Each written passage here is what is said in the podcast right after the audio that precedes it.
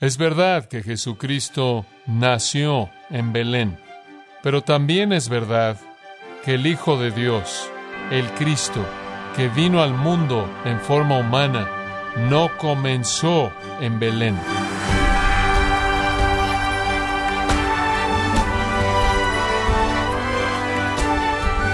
Queremos darle las gracias por acompañarnos en su programa Gracias a vosotros con el pastor John MacArthur. El pesebre tradicional de la Navidad brinda una idea general de los personajes involucrados. Usted puede ver a María, a José, al niño Jesús descansando en el pesebre, los pastores y muchos personajes más. Pero alguna vez ha pensado más allá de los detalles del nacimiento de Jesús y su persona? Bueno, John MacArthur le ayuda en esta tarea Hoy continúa con la serie El Jesús de la Navidad en gracia a vosotros. Quiero que abra su Biblia en un texto que quizás a nivel superficial pueda relacionarse con la Navidad, pero se relaciona. Juan capítulo 8. Juan capítulo 8. Cuando usted piensa en la Navidad, usted piensa en un bebé que nació. Cuando usted piensa en el nacimiento de un bebé, usted piensa en un principio. El bebé que nació en Belén fue un principio, el principio del Dios encarnado en carne humana, el Dios hombre Jesucristo. Pero aquí sea tan amable en observar que Jesucristo mismo, quien nació en Belén, dijo, antes que Abraham fuese, yo soy.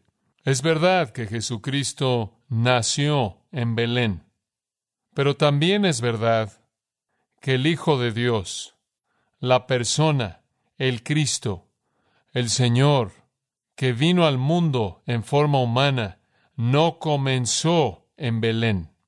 Sí hubo un nacimiento y un comienzo del Dios hombre, pero el segundo miembro de la Trinidad existía antes de Belén. Él simplemente adoptó forma humana. Y entonces, conforme usted ve Belén y piensa en un comienzo, usted también tiene que darse cuenta de que mientras que fue el comienzo de una vida, la vida que comenzó fue la vida de uno que no tuvo comienzo. Jesús presenta eso de manera abundantemente clara en una de las afirmaciones más contundentes que él jamás hizo. Antes que Abraham fuese, yo soy. Cuando Jesús dijo que Abraham vio su día, y estuvo gozoso. En el versículo 56 los judíos estaban en un shock absoluto. ¿Qué quieres decir con que Abraham te vio? Ellos sabían que Abraham no podía ver el futuro. Y entonces ellos concluyeron de manera apropiada que si Abraham te vio a ti, no es porque él está vivo ahora, es porque tú estás diciendo que debiste haber estado vivo en ese entonces. Si Abraham te vio, tú debiste haberlo visto. Ese shock registra su respuesta en el versículo 57. Tú ni siquiera tienes 50 años de edad. ¿Cómo que has visto a Abraham? El número 50 es un número redondeado, al cual se refiere de manera común a alguien que ha alcanzado la madurez o una cierta edad. Tú ni siquiera eres un hombre mayor, tú ni siquiera eres maduro físicamente. ¿Cómo es que tú quieras hacernos creer que tú viste a Abraham, quien ha estado muerto por milenios? Y la afirmación de respuesta del Señor es monumental. De cierto, de cierto os digo, antes que Abraham fuese, yo soy. ¡Qué afirmación! Si fuéramos a traducir el griego literalmente en el versículo 58, se leería así. De cierto, de cierto os digo, antes de que Abraham volviera o se volviera, lo que significa es que hubo un punto definido en el tiempo cuando Abraham comenzó, un punto en la historia pasada, cuando el hombre que no existía llegó a existir. Jesús dice, antes de eso, yo soy. Ese es el presente eterno que indica que no hay comienzo. Volverse es pasar de la nada y la no existencia a la existencia. Pero yo soy denota un modo de existencia que no está ligado a una transición como esa. Es una afirmación acerca de eternalidad. Es una afirmación acerca de vida eterna. No hay comienzo, no hay fin, y entonces Jesús se atribuye a sí mismo existencia eterna en el sentido absolutamente divino. Inclusive la palabra antes es simbólica. Es una concesión para la comprensión humana del tiempo. Porque en la vida de Dios no hay antes y no hay después. Jesús dice, entonces yo soy el eterno que está existiendo, que existió eternamente, mientras que Abraham en un punto en el tiempo comenzó. Y de esta manera Jesús está afirmando ser el Dios eterno. Salmo 90, versículo 2 dice, antes que naciesen los montes, o formases la tierra o el mundo, desde el siglo y hasta el siglo, tú eres Dios. Tú eres Dios, no tú eras, no serás, tú eres el presente eterno. Francamente, en base a las leyes de la gramática, eso refleja una afirmación imposible, a menos de que el que hable es Dios. Y de hecho lo es. Y yo creo que de todas las afirmaciones majestuosas y asombrosas que Jesús hizo en el Nuevo Testamento, ninguna otra tiene una solemnidad más elevada que esta. Esta frase antes de que Abraham fuese yo soy, alberga dentro de ella la afirmación más auténtica, más audaz y más profunda que Jesús jamás hizo acerca de su ser. Y los judíos lo entendieron, ellos supieron exactamente lo que él estaba diciendo. Ellos supieron que él estaba diciendo ser el eterno el atemporal, el Dios quien es desde la eternidad hasta la eternidad. Ellos sabían, por lo tanto, que debían caer sobre sus rostros inmediatamente y adorarlo como el Creador Dios, el Dios de Abraham, Isaac y Jacob, el Dios eterno. De otra manera, apedrearían una afirmación como esa debido a su blasfemia. Y entonces tomaron su decisión en el versículo 59 y recogieron piedras para apedrearlo. Cualquier hombre quien se presentara en la personificación de una afirmación como esa, diciendo de manera blasfema ser el Dios eterno, en el templo haciendo una afirmación como esa, debía ser aplastado bajo las piedras y entonces intentaron hacerlo y él escapó. El templo en este tiempo estaba bajo construcción. Habrían habido suficientes piedras que recoger. Jesús los dejó. No hay duda de lo que él estaba diciendo. Él estaba diciendo ser el Dios eterno. Pero cuando él dijo antes de que Abraham fuese yo soy, en esa pequeña frase de dos palabras yo soy, Jesús abrió un entendimiento vasto para nosotros acerca de quién es Él. Las palabras griegas conocidas son ego e mí, palabras conocidas realmente son el equivalente griego de un nombre del Antiguo Testamento para Dios que llamamos Yahweh. Es llamado el tetragramatón, constituido por cuatro letras.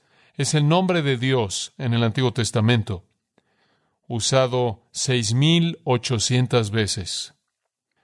Creo que viene del verbo hebreo ser, y es la manera del Antiguo Testamento de decir yo soy. Los judíos sabían que el nombre de Dios era yo soy. Cuando Jesús dijo yo soy, ellos sabían que le estaba diciendo ser Dios. Este es un nombre honrado, este es un nombre asombroso, este es un nombre bendito. Los judíos lo sabían y cuando Jesús dijo yo soy, ellos recogieron rocas para matarlo porque la blasfemia los abrumó, porque ellos sabían exactamente lo que él estaba diciendo. A Juan le encanta ese término. Él trató de capturar la esencia del yo soy en las palabras de Jesús cuando Jesús dijo, yo soy el pan de vida. Cuando Jesús dijo, yo soy la luz del mundo. Cuando Él dijo, yo soy la puerta, yo soy el buen pastor, yo soy la resurrección y la vida, yo soy el camino, la verdad y la vida, yo soy la vida verdadera. Juan, al citarlo en todas esas frases, está usando esos sustantivos para llenar el contenido de quién es el yo soy. Él es el pan de vida. Esto es el que alimenta salvadoramente al alma hambrienta. Él es la luz del mundo, el que guía de manera salvadora al pecador para sacarlo de las tinieblas a la luz. Él es la puerta, el que de manera salvadora abre el camino al reino. Él es el buen pastor, el que en salvación protege y guarda y alimenta a su rebaño. Él es la resurrección y la vida, el camino, la verdad y la vida. Él es la vida verdadera, mediante quien podemos producir fruto para la gloria de Dios.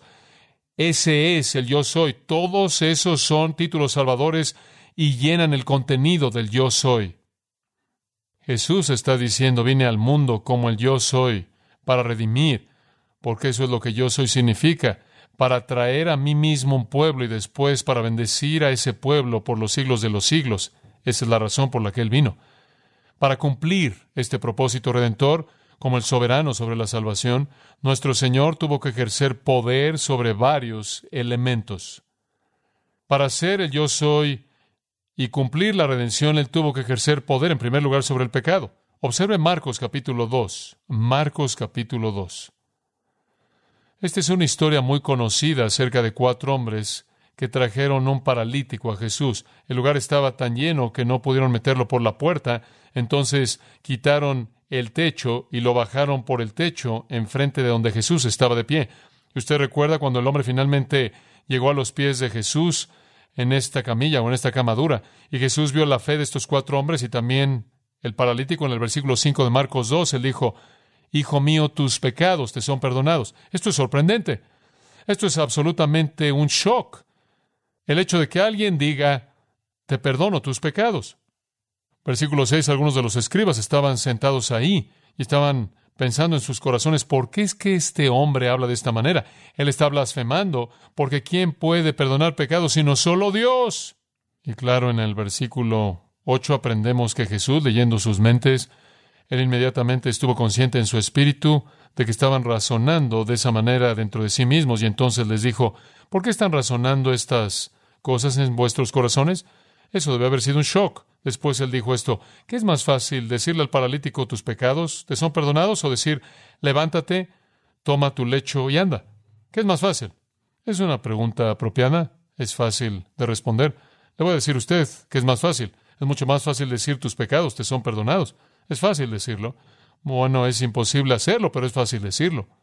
Los sacerdotes por todos lados lo dicen diariamente. Oh, hijo mío, tus pecados te son perdonados. Confiesa tus pecados tus pecados te son perdonados, es fácil decirlo. Yo podré decirlo, tus pecados te son perdonados, es fácil decirlo. Eso es lo que Jesús dijo, que es más fácil decir. Eso es fácil decir.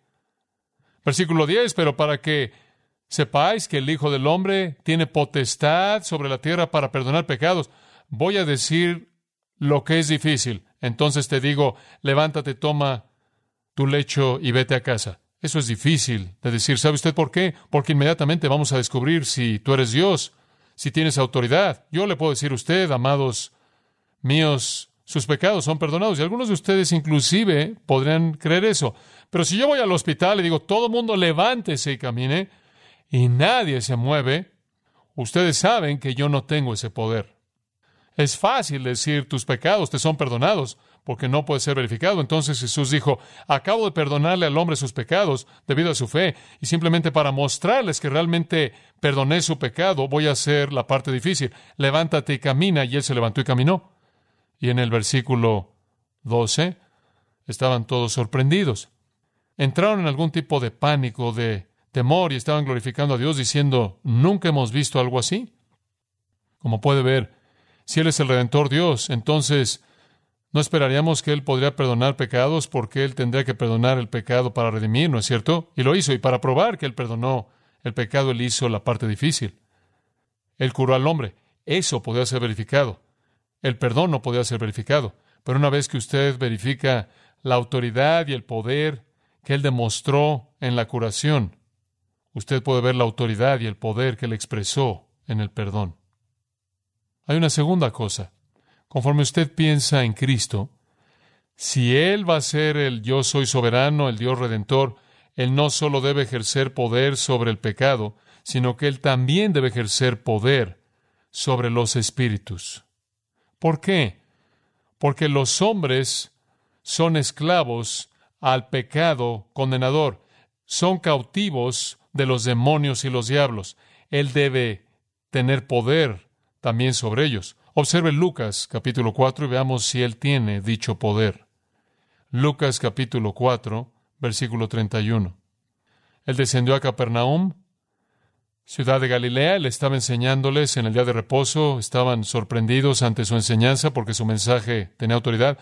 Ahora había un joven en la sinagoga poseído por el espíritu de un demonio inmundo. Aquí está un individuo poseído por demonios. Todos los demonios son pecaminosos, impíos, inmundos, pero algunos son designados en el Nuevo Testamento como demonios inmundos únicamente para enfatizar que tienden a producir una conducta pervertida.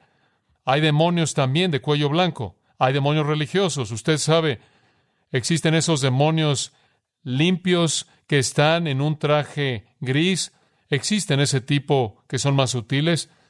Este es el tipo de demonio que es impío, pervertido, que ha venido a vivir en este joven. Y entonces el Espíritu clama a gran voz y dice, ah, eso es interesante, ¿no es cierto? Eso significa que los demonios tienen emociones, sentimientos. Ah, esto es pánico.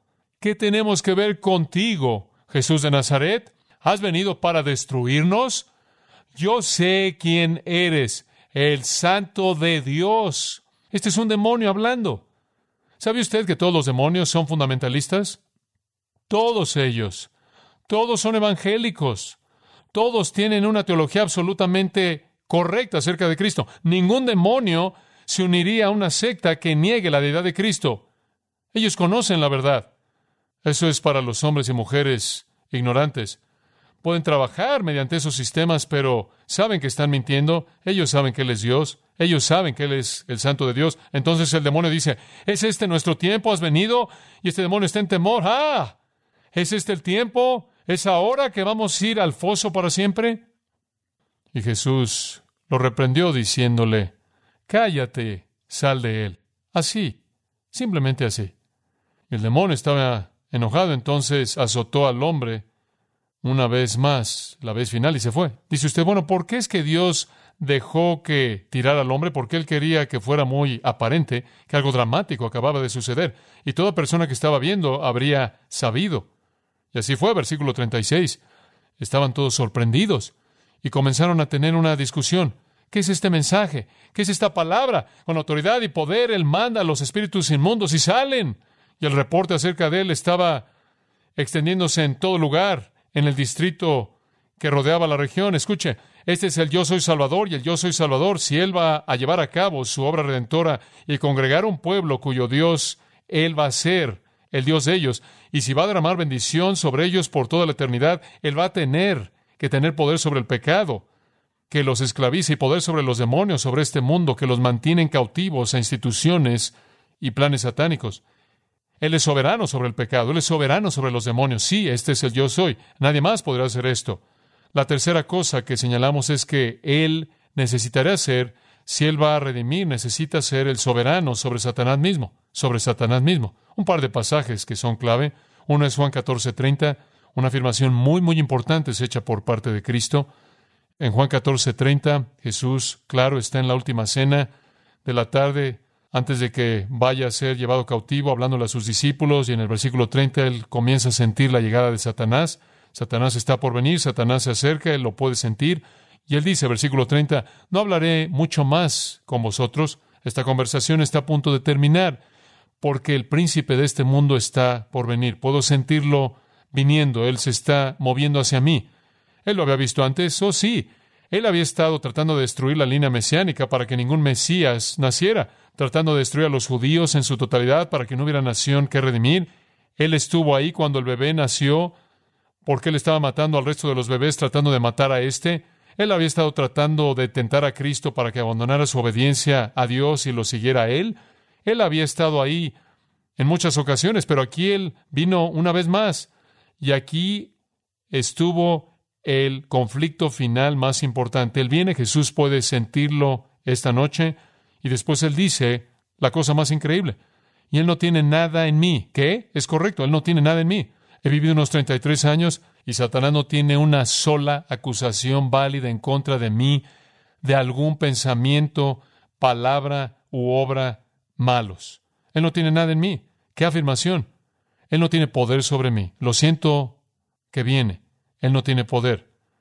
Regresando a Génesis, se nos dijo que algún día la simiente de la mujer entraría en conflicto con el enemigo, la serpiente, y él heriría su cabeza y le daría un golpe fatal.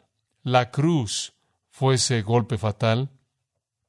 Jesús dijo, Él viene, en Lucas 22, 52 y 53 leemos, y Jesús le dijo a los principales sacerdotes y a los oficiales del templo, a los ancianos que habían venido contra él. Han venido con espadas y palos contra un ladrón. Más tarde esa noche, recuerda usted, en el huerto, mientras que yo estuve con ustedes diariamente en el templo, no me pusieron las manos. ¿Por qué están aquí ahora? Y después él responde su propia pregunta. Pero esta hora y el poder de las tinieblas es de vosotros. ¿Por qué están aquí ahora? Porque es el tiempo para Satanás, el poder de las tinieblas para que actúe, que venga. Él no tiene nada en mí, no hay vulnerabilidad, no hay debilidad, no hay falla, no hay pecado, no hay lugar para que Satanás aseste un golpe fatal. Entonces Jesús dice, al final del versículo 31, vámonos. ¿Y a dónde iba él? A la cruz. Vamos. No tengo miedo. Satanás no tiene nada en mí. Él puede matarme ahí, pero no puede mantenerme muerto porque no tengo pecado. Y según Hebreos 2.14, cuando Jesús fue a la cruz, este gran acontecimiento sucedió. Mediante la muerte, Él, Cristo, dejó sin poder al diablo. Mediante la muerte, Él dejó sin poder al diablo. Si Él es el yo soy y lo es, si Él es el Dios redentor, Él debe tener poder sobre el pecado y Él mostró eso, poder sobre los espíritus, y Él mostró eso, poder sobre Satanás, y Él mostró eso. Hay otra área sobre la cual Él debe tener poder y eso es la muerte o el sueño. El poder de la muerte tenía que ser conquistado. Él tuvo que conquistar a los espíritus, conquistar a Satanás y conquistar la muerte. De regreso en Juan capítulo 2, Jesús dijo, versículo 19, destruid este templo y en tres días qué? Lo levantaré y estos hombres que no entendían, sin entendimiento, ante lo que dijo, dijeron, se tomaron 46 años para construir este templo y vas a levantarlo en tres días, pero él estaba hablando del templo, de su cuerpo. Mátalo y saldrá de la tumba porque Satanás no puede contenerme. Él no tiene nada en mí. No puede haber castigo porque no ha habido crimen. En Juan 10, versículo 17, Jesús dijo, yo pongo mi vida para volverla a tomar. Nadie la ha tomado de mí. Yo la pongo de mí mismo. Tengo autoridad para ponerla y tengo autoridad para volverla a tomar. Moriré y viviré otra vez. Es debido a su devoción voluntaria, a esta gran obra de redención que el Padre lo ama y nosotros lo amamos. Cuando Jesús dijo, antes de que Abraham se volviera, yo soy, ellos sabían que él estaba afirmando ser el Dios de redención. Ellos también debieron haber recordado que Él les había mostrado su poder sobre el pecado para probar que Él era el Dios de la redención. Él les había mostrado su poder sobre los espíritus una y otra vez, su poder sobre Satanás. Y si no habían visto eso aún, lo verían pronto en la cruz y mediante la tumba abierta. También verían su poder sobre la muerte. Ellos deberían haber tomado la decisión correcta. Tenían suficiente evidencia de que este era el yo soy. Ellos dijeron, ¿Eres tú entonces el Hijo de Dios? Y él les dijo, sí, yo soy. ¿Sabe usted lo que hicieron? Dijeron, ¿qué más necesidad tenemos de testimonio? Lo oímos nosotros de su propia boca. ¿Qué quisieron decir con eso? Bueno, aquí va de nuevo diciendo ser el yo soy, y lo era. Dice usted, bueno, ¿cuál debe ser la respuesta apropiada? Le voy a dar una ilustración, capítulo 18. La de ellos fue la impropia. Por lo menos esta es una ilustración parcial de la respuesta apropiada. En el Evangelio de Juan, capítulo 18, Jesús está en el huerto. Todos han venido para capturarlo. Jesús toma la iniciativa en el versículo 4. Aquí vienen los soldados romanos, los oficiales de los principales sacerdotes y los fariseos, y tienen sus lanternas de antorchas y armas, y no saben si va a haber aquí una pelea o qué va a pasar, entonces están armados. Jesús toma la iniciativa, él no está escondiéndose, él conoce todas las cosas que venían sobre él, y les dijo, ¿a quién buscáis? Respondieron a Jesús el Nazareno. Él les dijo, ¿qué dijo? Yo soy. Bueno, esto es enfatizarlo, yo soy, y también Judas, quien estaba traicionándolo, estaba con ellos. Cuando por tanto él les dijo, yo soy, se movieron hacia atrás y cayeron al suelo. Todos se colapsaron en un montón. Eso es poder. Simplemente decir su nombre, yo soy. Y abajo viene la multitud y queda en el suelo. Y después, en el versículo 7, ¿a quién era que estaban buscando? Jesús el Nazareno, Jesús Les respondió, les dije que yo soy. ¿Cuál es la respuesta apropiada? Caerse. Ellos hicieron eso. Estaban en terror puro. Fueron aplastados por la fuerza de su nombre. Ellos deberían haberse mantenido abajo. La respuesta apropiada al yo soy es caer. Quizás en temor, quizás en terror, pero en últimas en adoración. La tragedia es que se levantaron, lo apresaron, mataron al yo soy y no honraron el nombre terrible y fueron destruidos como un pueblo. ¿Cómo responderá usted esta Navidad? ¿A quién es aquel a quien recordamos y adoramos? Usted puede aventarle piedras y llamarlo un blasfemo, o usted puede adorarlo como Dios, el Dios que salva a su pueblo de sus pecados.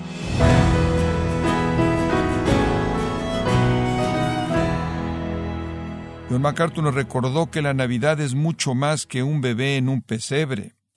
Esta celebración es acerca del Salvador del hombre, quien ha venido a la tierra a rescatarlo de su pecado y darle vida eterna.